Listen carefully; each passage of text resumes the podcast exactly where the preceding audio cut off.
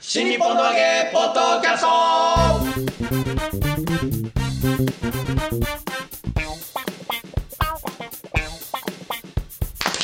はいどうも皆様こんにちは新日本の揚げポッドキャストの時間がやってまいりました霊々者マリコでございます、広瀬和夫プロデュースこちらマルコ満喫新日本の揚げという落語会を不定期で成城ホールで行っておりますおその宣伝のためにやっておりますこのポッドキャストでございますがまずは私が霊々者マルコそして立川こしらです我々のプロデューサーがこちら広瀬和夫です。よろしくお願いしますは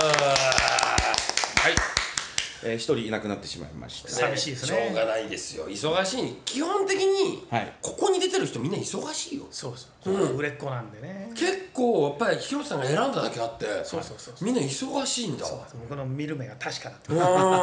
正解すげえんだなっていうね。あなたも選ばれた方の一人ですそうだよね忙しいでしょまるちゃんだってねローションとかでね。ですね。いろいろローション周りで忙しかったりしましたけえどね。ねえでもどどんな仕事だろうと忙しきゃいいと思うんだまあよこちら師匠だって、俺はもう超忙しい今もう全国飛び回ったりだやっばいぐらい、もう全国どころじゃないもんもう世界も行ってるしね世界あとネットの世界でも今、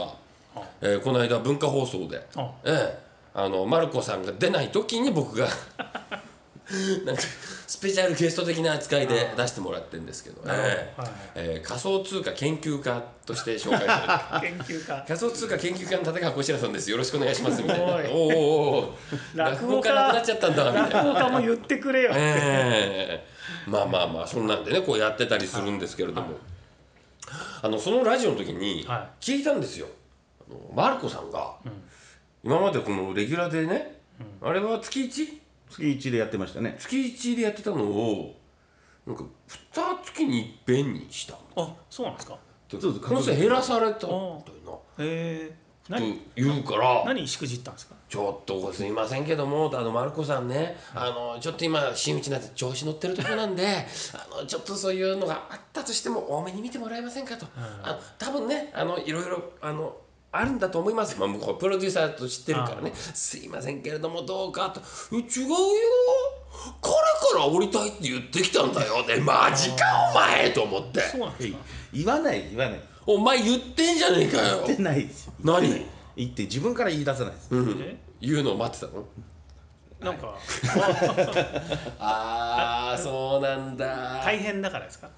いやいやあの自分としてはね毎月毎月、うんちゃんとクオリティの高いものを、んあの出そうと、うん取材も一生懸命やって、うん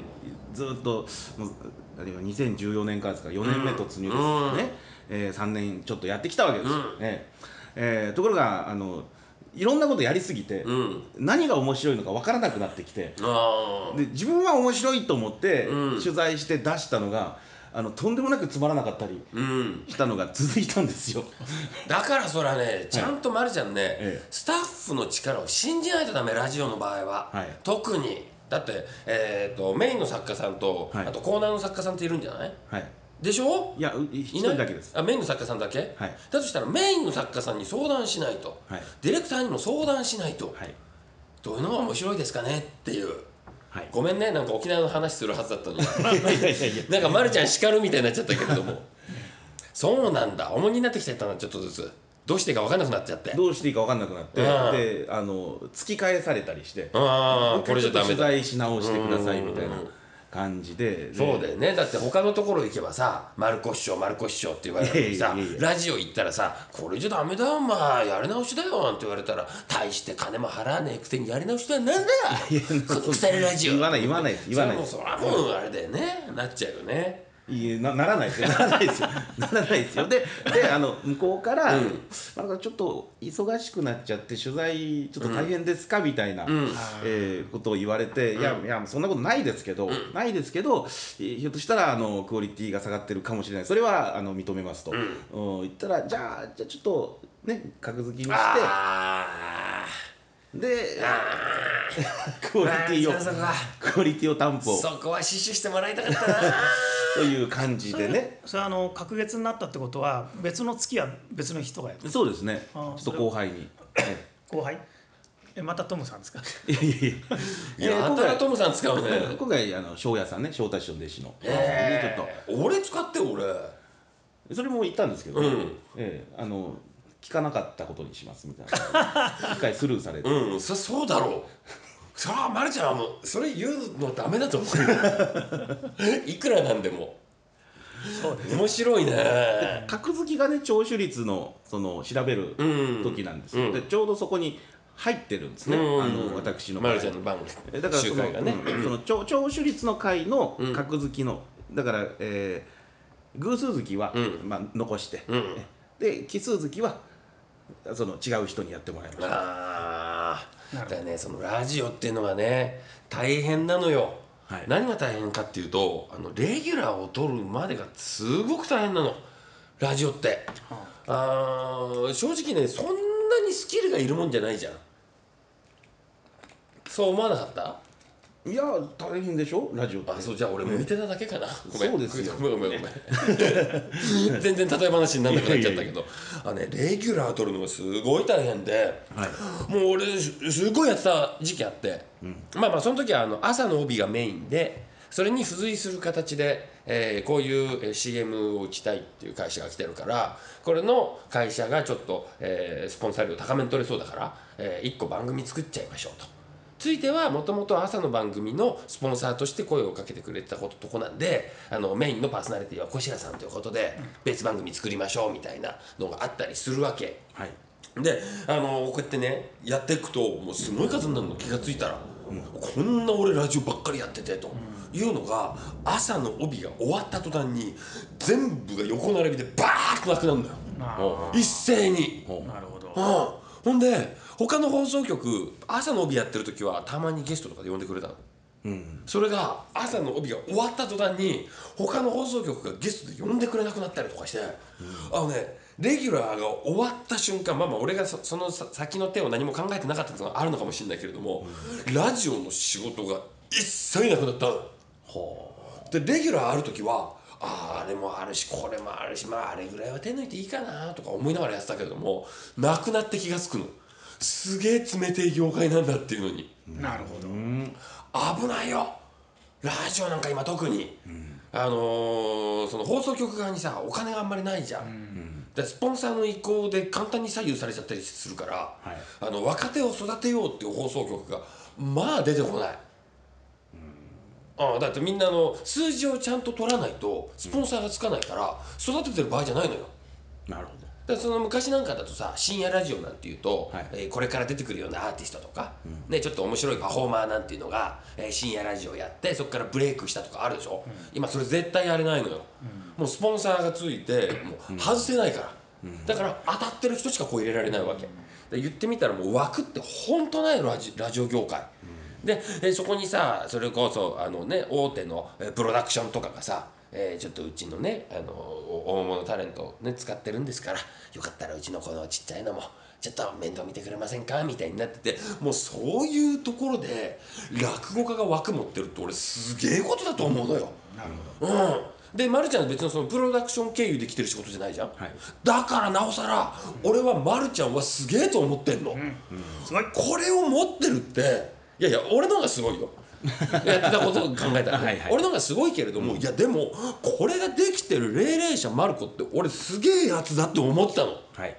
それがね聞いたらなんか「いやちょっといじめるねん」って聞いて「そんな割に悪いし」ってできそねえんなこと言うねそんなこことん言なっ嫌てななやいつしだったらね言ってないし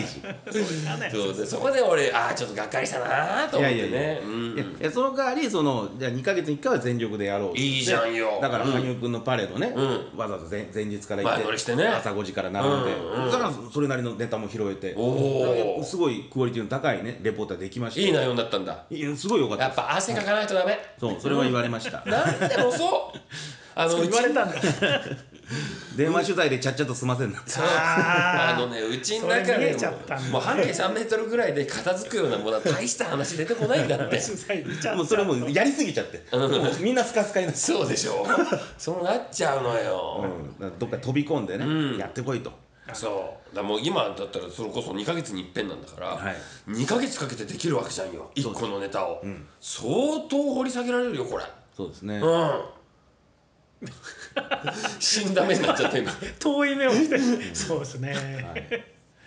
いやでもね、あのー亡くなってから気づいたんじゃ遅い からね、まるちゃん、はいあのーラジオのレギュラーなんていうのは、うん焦点は大丈夫なんですか焦商店はねおかげさまで出番増やしていただきましたね、うえーだから調子に乗ってるってわけじゃないですよ、んね商店が忙しいからラジオはおろそいかやにいやなったそういうわけでもないです、ないですけどぜ全部をね,、うんね全ての仕事100で100%全力投球でやってるんですこっちは。いやそれは嘘でしょいやそれ本は当無理だ本当無理だっだってうんそれがあのおやおやってことになるんですたま にな何これ何が言いたいわけみたいなね、あのあたまに出てきちゃって、うんね、自分としては面白いと思うんですよ、うんうわすっげえいい取材できたなと思って、そのまとめて発表しようとしたら、ストップがかかって「んマルコさんこれは何が面白いんですか?いや」面白いじゃないですか」いや全然面白くないですすいません」っつって、うん止められることでがあって例えばそういうボツになったネタで、はいあのこれこういう例があってのは分かる分かんないであすそうだそうだボツになっちゃったならさか例えば供養しようよここでえーっとだ慣れ初めエピソードみたいな。うん素人さんにうどんうんうんうどうやってでアメリカで知り合ってどうこううんうとんかうねんえーこれこれ言うともう絶対つまんない感じになるんで言いませんけいやどそんなことないだってマルちゃんは面白いと思って出したんでしょでそれを突っ返されたからもう言わないです言わないそれはね、はいまるちゃん、はいその放送局のその番組がはい正解だとは限らないんだから、いや落とし穴だこれ言わねえよ本当に言わねえからなこれはポツネタなんだからいやいやなんか言わせようとしてるけど言わないからね知りたいですよね言わないからね、慣れ慣れ初めねそうなるそめねあとはあとはあとはあとは、えー農園で農作業した話とかですね、自あ分まのるちゃんがえーあのやりに行ってちょっと成田の方まで行ってえー、汗何か作っ汗かいたたんで汗すかかいたんですのよ何作ったのそれで最終的に鳥をさばいてチキンカレー鳥ちょなんで農園農なん園であ雑草食べる系の鳥畑と、うんね鶏小屋があっておおで、まあ、農作業して、うんで鶏をさばいてチキンカレー作るみたいな、まあ、イベントがあったんで、へえそこに行ってで、まあ、それを発表しようとしたら、ん、普通じゃないですか、って言われてどこが面白いんですかみたいないやだってそれはさ、ええ落語家がそこをやることに意味があるんでしょきっと、まるちゃんの中では、うんで豚小屋の掃除までしたんですよ、あぶ豚のクソとかをですね、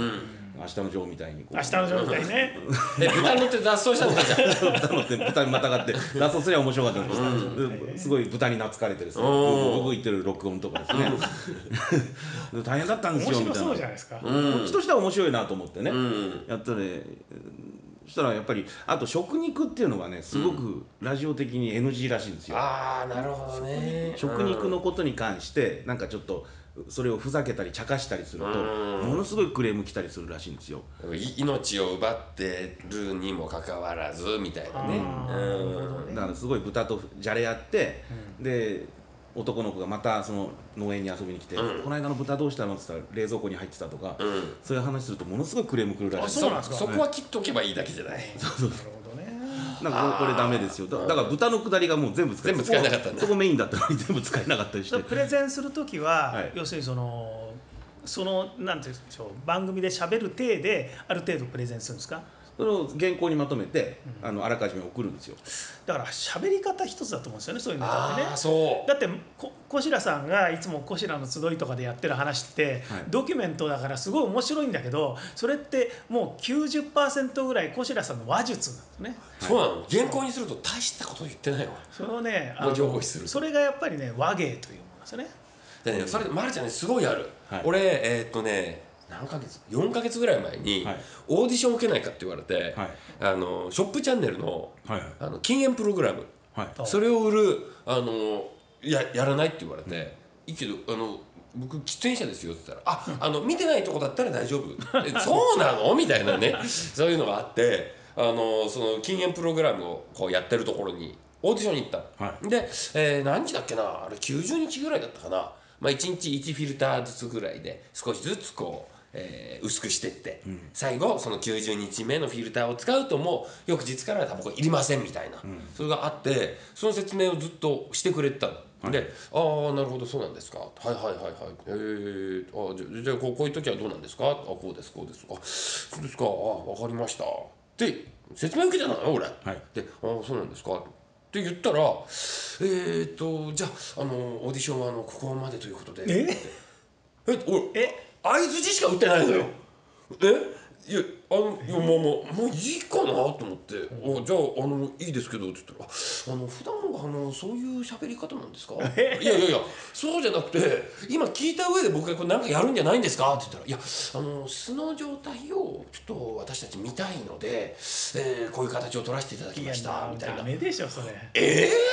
ー!」と思って。それオーディションする側がおかしいでしょじゃあ俺最初からテンションマックスで「あそうなんですかそそんな簡単に禁煙ができる素晴らしいですね」みたいなこと言わなくちゃいけなかったんだおと思かっしいでてしょそんなやついたらそういうねそういうあのなんだろうな、えー落とし穴 が世の中あったりするのよ。うんだからびっマルくりマルコさんもそのネタをマルコさんのいつものあのテンションで喋るときっと面白いと思うんですよねそうそうそうだからそれ原稿送っちゃってるんでしょ原稿違う原稿を喋った音声を送ればいいんだよ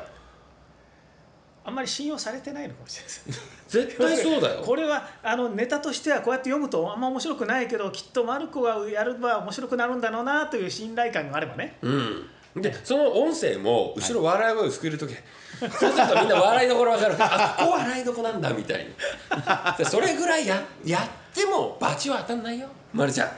多分手軽に電話で取材して、うん適当にもうテキストでこう箇条書きにして送ってダメでして「えいじゃあ読みます」じゃなく てやった方がいいと思うよ慣れ初めもきっと面白いと思いますよ、俺うんはいそう絶対だってまるちゃんは喋るのが仕事なんだからそうそう原稿を書いちゃうでしょあれああいうのって、大抵さそうラジオとかでもそうだけどやり取りが原稿でやるじゃん、あれなんでやるかっていうと裏方さんがメインだから原稿でやってるわけよ、作家さんが原稿を書くからそれをプロデューサーがチェックするディレクターがチェックするための原稿がベースになってるから原稿で俺たち喋り手なんだから音声でぶつかっていかないとダメだってまるちゃんはい次からお 前出せつわれたらもう20分喋ってやつ送ってやれよわかりましたそそれで大しくじりしたら面そ白ういよそうねそれでダメ出し食らったら辛いですよねマルコなんだこれこんなもん聞けっつうのか 忙しい忙しいさのなにかっての20分もケツのかおいみたいないいと思うよ、うそうですか、はいん、いいよだからね俺は俺いつも心がけてるのはあのみんながこういうふうに仕事をしてるからこうやるべきだっていうのをなるべくしないようにしてるどうですかうん、ださっきも言ったように、俺実際それやったやつなのよ音声で送ったっていう、おおーちょっとあのー月曜日から、えー木曜日までやってて、火曜日の、えー、とディレクターと作家さんとすごい馬が反りが合わなくて、もう何やってもダメでさ、でももうその落ち着いたテンションで曲流しましょうみたいなこと言い出したかあらーいやいや違うんだ違うんだと思っていやだから送られてきた原稿を僕はこういうふうに読んだら面白いんじゃないですかみたいな他の曜日こうやってるんでって音声を送って聞いてないの他の曜日をだからこうやってんですって言ってそれでこうやったりとか、あの今までこうやってるっていうのをやっぱり壊していくのがまるちゃんでしょそうですねそう、そはいのなんか既存の路線をやっぱ壊してもらいたいね、まるちゃんには。わかりましたうんはい何のためにキャットファイトやってるのよ。のがね楽しみのためにそうだ、おそっうぱだい。みたいです楽しいおっぱいみたいみたいななダメでしょう生かしてくださいよねね、そう。えわかりました非常に参考になりました俺はま、まありがとうる、まるちゃんは本当に革命を起こしてくれる人だと信じてるから。ございます革命ねうん、そういうタイプじゃないんだね。そっと生きていきたいそうだその割には随分過激なことやってるよね。あの新庄師匠のね、うん武将床のん親父みたいになりたいんですよ、うん、ど、どんなんだろう。いないんだよな客が来なくても、俺はそっと生きてるやってあのあのセリフ好きなんですよねあんまりそっと生きてないでしょね小さくまとまりたいんですかでもねあの、まあ、ありがたいことに、ね、そのラジオ もその商店も、ね、寄せの鳥もおっしゃっていただけるじゃないですかだからそっと生きられないから ね与えられた以上全力でぶつかりますブレブレだな、お前。ぶつかりますけど ぶつかりますけども、うんどっか心の底でうんそっと行きたいなってのは、 生き方。そうなんですねへだーったら芸人にならなきゃいけないそうなんそうなんですよねそうなんですよまあ、ないものねだりだよね、うんそこはね。だってねその寄せの鳥なんてね、うん数少ない枠ですよ。そうですよね年年間ねそのえー上中市も、かけるう12んしかないわけじゃないですか。うん、三十六。真打ちにね何人になってるかって話ですよねそうそそれうでもうだからし広めの時しか取り取れない人いっぱいいるでしょそうですよ、ねそこで2回もね翌年に鳥取らせていただけるのは大変名誉なことですから、マルねコさんと一緒に上がったのはどなたでしたっえー、山頂はい弘樹、はいえー小八、はいと金、はいマルコですはい、でその中で鳥を鳥をお取ったのは小八兄さんがあ鈴本で一回なるほうん鳥を取りましうんたで、えー小道さんが今度私より先に鳥を取りますね、うんあはい後輩ですけど、うん後輩ですかはらいね、うんそれぐらいですね近しいところではなるほどもちろんあの文菊一之輔一緒に全然やってますけど、まあ、これは抜擢ですから別格として、うこれはんね、はいもう一緒にならないですよねすごいじゃん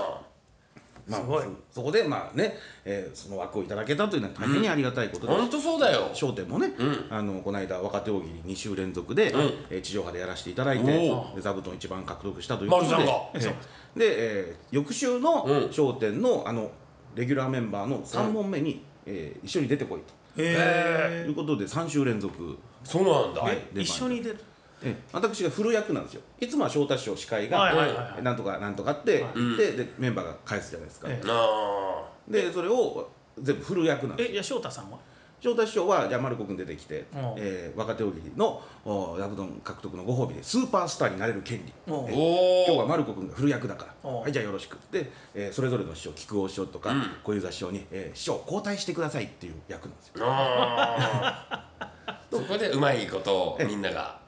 で小遊三師匠がいなんかこううまいこと返して、うん菊王師匠も面白く返したり、うんですごい盛り上がっただからずっとあの画面に丸子が常に映ってるっていうすのをごいくれいただいたんですねすごいじゃんもうすごいぞえもうももううお前人生マックスピークだ今がいやいやいやいやここからもうちょっと上がりたいですね行く行きたいですね行っちゃおう行きたいですねお前強欲だ行きたいね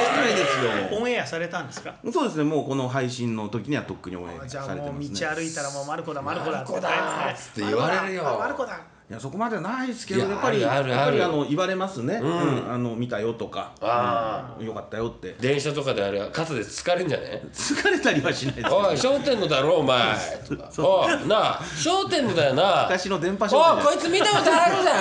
るぜ商店出てるやつだえあれそういう時は眼鏡かけてるんですかメガネかけてます。あ見えないからねじゃあもう分かりますよねはい。普段歩いててもおいちょっと有名人じゃんいやいすごいや、まあまあありがたいですね。そういうのねう出んしていただいて、はい。へーそういやだからこうやってスターにこうののし上がってきなよねののし上がりたいですね。うんひっそり切るのどうしたうねん、外行きたいという気持ちもあるんですけどね。どっちなんですか。えいや、やっぱりね、あの気持ちはね、あの自分はちょっとやっぱりこう一歩引いちゃうとこあるんですよ。ね、ところあが菊王師匠なんてもう80ですよ。あ、うんでも1秒でもなんかテレビ映りたいって、うんもう気持ちバンバン出しますからね。ああどうかするとフレームの真ん中に入ってきますからね もういいでしょもう80でこんだけ売れてんだしみたいな、あーでもそういうの見ると刺激になるよね確かにそうかもしれないまだまだこう何若手の俺が何小さいことやってんだろうっていうのは先輩見て思うことある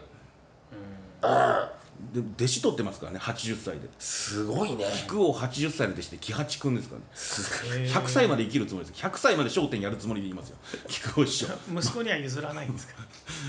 あれはそのゆ譲るって言って入れるもんじゃないんですよ本当ですかねそれはプロデューサーとか、ね、あのスポンサーとかいろいろありますからはいねへえいやでもまるちゃんのそのテレビとかメディア関係もはいちょっと今後楽しみにしていきたいなとそうですね思いますよ、えええお互いバンバン出ていきたいなと、えー俺そうでもないあそうなんですか、うんえ俺こそんうでだもなけい熱く語っといて、うんえこしら師え匠が一番そーっと生きていきたいでもあのあちこちで忙しすぎてレギュラーの番組持てないですよえね今モテないですね確かうにんうん俺意外とそんなにメディア志向じゃなくなっちゃったなくなっちゃった今土佐回り志向ですかどうさまちこまるちゃんが思ってる土佐回りとはい俺のやってるの全然違うから、違うんですか、うんあの若い人しか来ないあそうですか、あうんだから金にはなんないあで地方であんた方が行くのはさ年寄り集めて敬老会とか、うんすげえ金もらって帰ってくるやつだいやいやろうめえもん食ってさそんなそんなもらえない太でっすてコレステロール値が上がって帰ってくるやつじゃんいやそんなんじゃないですそうでしょ俺違うもんあの若い人ばっかりだからそれこそねあの10人集まんない会場とかもいっぱいあるもんうん初期のこしらの集いみたいなそうですとはとは言いつつあるでしょなんかえ 何が営業っぽいのがいやほとんど受けてないあそういうのは受けないんです営業っぽいのは、うん、よっぽど条件良ければ営業っぽいのやるけどもそうじゃなければやらないへえすそんな暇ないからごいですね、そうそういうの蹴ってまで10人ぐらいの会場に行って、面白いのようんで若い人向けにやるのがそうそうそうそうそ全国の感覚の鋭い若者たちにそうなのよ落語を届けるだだってさ「シン・ゴジラ」みんな見てんだ ぜこっちがやるとさ分かるんだみたいな感じある東京だけでしか俺通用しないと思ってあ違ーうのよ、やっぱ若い人は若者の文化にちゃんと触れてるから、俺が全力投球して通じんのよで終わった後あの広瀬さんは見てたんです かあれどういう感想だったんですかもうみんな知ってんのよ なるほどねもうそういうところも含めてあだからこれね東京だとか都会だとか関係ねえだと思ってそうですよね、うん確かに確かに「シン・ゴジラ」はねいやいやっていうかあのそうですよ、うんあの今までの従来の考えの落語会みたいなのだとどうしても客層がね、うんこういうのを求めてる人たちが来るんでとかあるじゃないですかそうそうそうだからあえてそこじゃないところを行くと、あの本当に面白さが通じるとそれがまあゆくゆくはねだからそういうのが少しずつ少しずつ増えていけばね、っていうことですよやっぱり。やっぱりねそのお目先のお金かそれとも自分のねこう満足かっていうところじゃないですか、そうよまるちゃねうーん地方の仕事はどんな落語会やってるんですかやっぱ地お年方をはですお年寄り多いですねんあと近所の方集めて大体あの石庭と称する方たちがうん各地にいらっしゃって、そうする方たちえー 自分のことを石庭って呼んだりして自分で石庭って言自い分たいよで自ね分自分で石庭うん私なんとか寄せの石庭やっております庭うん名刺書いちゃって名る刺いただいたりしてね、なるほどねえー、という方たちがままああお客様集めていただいまあねたうんどうしてもやっぱりちょっと高齢の方が多くんうんねえーまあそれがまず基本ありますよね、うんであとはやっぱり、えー何かしらで予算がついてるパターン、うんはい学校寄せだったり、うんえーなんでしょう教育委員会が主催する地域寄せだったり、はいはいはいはいあるいはそのその企業がうんお金出して、えーその顧客を集めてくれうるとか、んうんやっぱどうしたってやっぱ高齢の方はねやっぱ着物屋さんの集いとかああだかねらそういうイメージをね打破していかないとね、そうん、そういうイメージでやってるとやっぱり結局先細りになっていく可能性がありますよねだってそういうところに紛れ込んじゃった若者がねいやつまんねえな落語ってって思ったらねあーでも今今今一番ホットな産業がお金持ってますから、うんそれ葬儀屋さんなんですけど、ううん 葬儀屋さんの今一番ホットなんですか一だってこれからすごいじゃないですかどんどん死んでいくからね一番ね嬉しそうな顔して一番人口 金でボリューム金儲のかりませんみたいなボ顔リしュてームの多いとこがね、どんどん葬式出すわけですから、うんすごいもう嬉しそうなここ この逃してはならんと、ええまあ、葬儀屋さんよよく呼んでいただくんですけあど、そうなんですうん結構私の暮らしのね何分の1が葬儀屋さんで成り立ってるあそうなんですか、へーじゃあ結構ガバガバ入ってるでしょあ結構ギャラはいいですね、ああええね近所の方集めて、うんね、で会員に先させるんですね、うんで今のうち会員になっとけばいざ死んだ時、ん100万円引きですよとかってね、あー結構な安くなる結構な割引率なんですよパンフレット見るともうざっくりだなお前その100万引いちゃうっていういやそうなんですすよ飛び込みで葬式出したらすげえ高いんですよだかああら100万引きしてもやっぱりね儲かるんですね、うん葬式って、うんでも個人でやると大変じゃないですか私打ち昇進披露もそうだけど、 ね、パーティーの会場を抑えて引き出そう物そうそう一緒に一緒にしちゃったよ全部やってくれるんですよ引き出物とそか、うね引き出物じゃないけどうん香典返しだけど、いやね焼き場の確保とかもしてくれるんでしょ塩とかつけてくれるんですよちゃんと、うんね、うん、だから葬儀屋さんってちゃんやっぱこうシステム化されたね、うんものだから、うん、でやっぱお金がたくさん動きますからね、うんだからあのそのちょっと有名な人紹介してくださいって言われてああうんマルコさんともう一人ちょっと有名な人、うんルコさん有名じゃないってわけなんでねあの一般の人でも顔の分かる人お願いしあますでこういろいろ紹介するけどだんだん玉切れになって、うんたそう例えなばる誰とかなんですかそういう時って、最初は2代目の菊蔵兄さんを、えーうん紹介してました一般の人知ってますかねやっぱあの商店ので商店はだって親でしょいやでも900人ぐらい来たんですよへいえや間違えてきたんじゃないですかいやいやいやいや菊蔵ってあれだと思ってだって一般の人ってやっぱ菊王のせがれが菊蔵っていうのそんなに知ってるもんですかねいや知ってましたねやっぱと年寄りはそれしか見るもんないかまあらせがれでも見たいってせがれでも見たい見たい、ねじゃあマルコさんのせがれもねまだまだ、まだ戦力にならないから今出たマ出ルコしたさんところであそうかうんあとはあとはあとはそれこそ月亭方正さんとかねおう宝生さん方正さんあも来ていただきままあしそたっかそうですね、うんあえてるもんね親しいんですかでこれは刃君を通じてあえーだからあの今回は自分は行かないから刃君行ってで方正さんと2人で行けばいいじゃな言っい、てよ俺法政さんと何回か二人会やってんだからうん、俺行ったのにそこあーお金美味しいんでしょお金美味しくいやなんで俺回さねえんだよいやいやいやあとはああとはあの世界の鍋厚さんサンドさんサンドさんとかねサンドさんね結局そうなっちゃうんだ、そうですね、えええ最近だとあのコント山口君と武田君 うをんこれこれは本気トンクさんにお願いしてそれはちにまおろさんとか言いましたよ木村さんだとギャラ全然合わないですあーそうあとそう三平師匠もね、えー、行っていただいてえで最初一回りしていただいて、で笑点メンバーになってまたまたこう知名度上がったので、うんもう一回りしてもらって、えうんえうんうんーとかそういう紹へー紹介して、ね、別にそこでマージンは取らないですけどそ取ればいいのに優しいねねこにくっついていくだけで結構お小遣いいただうけたりしてね、ーんいろんな仕事の仕方あるねうんあマルコさんそういえばだからその花形園芸大賞の銀賞でしたっけ、銀賞いただきましたねあれを取ったことは地方ではどうなんですかまだここれはね今後聞いてくるんです今後、うんえあのそもそも落語の世界に生きてる人間でもその花形演芸会の銀賞が何なのかよくわからないっていう人が結構多いじゃないですかそうそうそうそう、うん俺僕ももわかだんなかいらこの間だからマルコさんに今節丁寧にメールで教えてもらって、よかった分かったそういうことかでよくわかんないんですよ、うんであなんか花形演芸会出てなんか銀賞もらったんだぐらいで,、うんで地方の人も同じですうん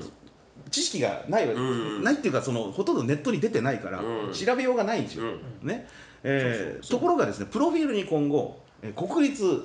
花形演芸会国立ですからね銀賞っていううんのがなるほつどくんですよねうん人を何かプレゼンするときに、えー今度学校寄せやります、うんじゃあこういう真打ちがいます、んこの人はギャラいくらです、うんえー商店メンバーとギャラが3桁になりますとか、それいらねえ情報でをプレゼンするんですよね、うんそれぞれいろんな業者が。うんそうすると、えー先方が「ああなるほどこのちょっと商店メンバー高いですねじゃあ若手でこれぐらいのギャラにしたら国立この人取ってらっしゃるえ、うんあ NHK おおーいいじゃないですかこれでいきましょうよなるほどねあ NHK も取ってるからねおおそうだよあ商店あおあーー山口出身おいやそんなわけないおからねあ確かにね、まあ、今若手若手大喜利も出てて、うん NHK も取っててっていうのもありますよねやっぱ国立と NHK っていう文字あが確かにプロフィールに入ってるだけでちょっと全然違うんですよねなるほどね満喫師匠はでも金賞4年連続ですよねこれはもうすごいですよ金賞4年連続ですすごいねあの人国立の金賞ですから、ねえしかも4年4年って誰もいなかったのかないやそんなこと毎年あれってだからね本当あのレギュラーにまずなるのが銀賞を取らないとレギュラーになれないえそうですでレギュラーの人たちの中であの争ってっていうか、まあ、選ばれるのが金賞とかなんですそうですねだからあのレギュラーになっても、ね、金賞もらえない人も当然いっぱいいるわけでしょ、うんいますいますよね、はいレギュラーどころか俺出たことねえそう連絡先知らなかったんじゃないですか国立の人俺が、のはい、そもそもだからレギあの銀賞の対象になるためには、えー出なきゃいけないですよねまず花形演芸会に年に1回なり、うん呼ばれないといけないんですよねだからその時点で俺古い落とさそうれちそゃっうた呼ばれるって段階で、うんだからね僕もねそれ原稿書いたんだけどね「こしらは呼ばれたことがない」ってちょっと広瀬さんはわざわざ書かなくてもいいじゃないですそうかそうそれをねだからね あのとあるあの幅さんにですえね「そうコシラがかわいそうだから」って言われてねじゃああの「のもえーコシラ呼ばれたことないえさすがコシラらし い」といや「らしい」ってつけら褒め言葉になると思ったら大間違いですからね そこはね呼ばれたことがないないんだそようねうんマルコさんは銀賞銀賞満喫さんは4年連続金賞金賞そしてコシラ呼ばれたこと呼ばがれないたことない三段落ちに疲れちゃった 俺一番最後だよこれ呼ばれねえんだよそういう賞レースはねえうんさすがだでもう資格がないわけでしょだってそうです20年までです入もう門全然ダメだよいつの間にか資格もなくなってるっ ていう。でだから20年までの間に銀賞に入ればその後10年レギュラーになるそうですねえだから芸歴30年までギリギリ大丈夫なわけですよあねあ銀賞取っとけばそうですねうんだから大賞を取った後に金賞になったりする人もいますよね過去ね見るとねなんかね必ずしも大賞を取ったら上がりではないんですよねえそこから10年です10年で卒業そんなじゃあ長い間面倒見てくれる会なんだそうですね、すごいね年に2回出れるえー銀賞取ると年に2回回でレギュラーで出られます、出れて金賞は金賞そこでは変わらないんです変よわらないですからだからレギュラーになるということイコール、まあ、年間で2回の講座を保証されるってことですね、へえそういうことですねすごいじゃんまるちゃん満吉ちゃんもそうだからこの2人は地方でもギャラが高いんだそうそうだ満喫さんって NHK 取ってないんでしたっけ取ってないですねそこがちょっとあれかもしれないですねだからマルコさんはね NHK も取ってるんうんだね、やっぱ地方でのねなんかその見る目が変わりますよねすごい NHK 歴代誰撮ってんとあ一之輔も撮ってるし京太郎も撮ってるしみたいなことでしょ、だからマルマえこのこのマルコって人も撮ってるんですかこれで白野さんも撮っ てますよね白この白白の方はもうリスト入ってないから立川流だからひ広田さんそこはリストに載ってないから大丈夫大丈夫わざわざわざわざピックアップしなくて大丈夫です得意の変えないというこいやいやだからもうななんとか撮りたかったですよねねなるほどここはねもよかったですよだからね分析銀賞でしこてこれでもうレギュラーになったわけだから、はいあとは金賞 金賞そして大賞大賞すごねいな自分が生きていくためにそうやってさ何計画を練ってさはいやってるのが偉いよねだからこちら師匠今やってるわけでしょ若い者に全国いやいにやそれは面白いからやってるだけで別に趣味ですかそうだよまあ賞にはならないです趣味だよこれええ趣味じゃあつあとは芸術選奨新人賞芸術選手芸術選手、そうなんだえ白紙さんが撮ったやーつ芸術祭は自分で芸術応祭募します、芸祭は芸芸術選手は文部科学省が勝手に選勝手にぶんです選んでくれるんあだの選考委員って見ると意外に少ない人数 ですねあの選考委員の中であこれ落語分かる人何人いるのみたいな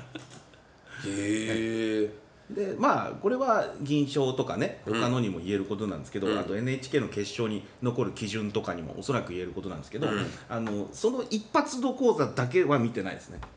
へいえやまあそりゃそうでしょうそねその年間ね、うんどれだけ活躍してるかっていうのをそうだっ見ててますよ白手さんが芸術選奨新人賞であの20周年的なみたいなやつだったでしょあのなんか、えっと、渋谷のやつはいあのあれが大賞っておかしいですよねだって独演会ですらないわけ だから一応20周年の CD 発売のイベントでしょあれソニーの。はいはいでそそれれいろんな出演者がわーっと出るやつでそすうね一之輔さんとか出たりとか彦石さんとか出たりして独演会ですらなくてただ CD 発売のイベントだよってやつなのにそれで芸術選奨新人賞ってはずがないですよねうんねだから20誰にあげたんだってことですもんねそそうんないっぱい出ちゃったらね25周年か25周年でしたっけね20周年じゃなくてそう25周年かなんかのまああの CD は素晴らしい CD でしたけ ど本当に、えいや面白いね賞っていうのもねそういそうですうねーそうだから芸術選賞奨新人賞を取ると次芸術選奨でしょそうですねでそうすると今度はあのあっちですよ人間国宝への道がああああついにその後ほらあの紫綬褒章四十報奨ねそうだよ文部大臣賞勲章みたいなのどんどんもらってってあとあと芸術選奨の文部大臣賞今年はだからその声優師匠でしたけどこれまでねあの権太郎師匠とか雲助師匠とか三京師匠とか取ってるわけじゃないですか、はいであの、まあ、もちろん小三治師匠もそこを通っての、ね、人間国宝人間国宝そしてお修道お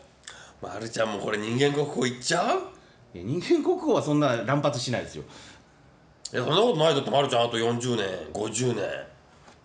先の話だよ馬風を継いで楽しみだね人間国宝、人間国宝ね、 うん一門からね3人目のね柳家からのい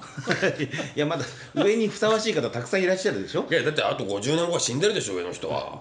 自分も死んでるかもしれないそうだよでも3人目じゃないかもしれないですね権太郎師匠とか三京師匠とか取ったらねそうですねそうですねそうそうここはうかつなこと言えないこ気をつけないといけないこはうかつなこと馬風師匠は入れなくていいんですか うちの師匠はもうこのままねあそうでええもう最高顧問として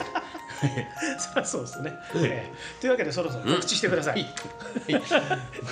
新日本の和芸のポッドキャストですよこれはそうですよ 落語界の何宣の伝話をしてんだこれなんか土佐回りの話とかばっかりしてますけど そんなの今じゃあここちゃんとだからショーの話したじゃないですかねえそうでしょじゃあええそんな、えー受賞者が2人もいるね二人もいるんですよ、うん新日本のわけだ落語会ごめん足引っ張っちゃってごめんそんねなことないそんなことないです大丈夫です新日本の和芸落語会は次回9月の10日に行います、えー成城ホールで、えー19時開演でございます、はい前売りが2500円当日が2800円アンダー25割引オーバー65割引障害者手帳割引がございます成城ホールの窓口で証明書を提示していただけると1000円引きになります、プラスピアカンフェティ等でもお買い求めいただけます、お問い合わせは東京03348の1単位した成城ホールまでよろしくお願いいたします、はいそれではこちら師匠締めの一言よろしくお願いします、はい、えー、本当にね地方で数々の落語会を私やっておりますけれども今日気がつきました趣味です もうあのプロというのが恥ずかしくなってきたわ完全に趣味でしたね、はい、趣味人としてこれからも生きていこう趣味人立川柱でしたあ違う違うかよ新日本のわけポッドキャスト自分の 番組にしないでしないで申し訳ないお相手は立川こちらでしたした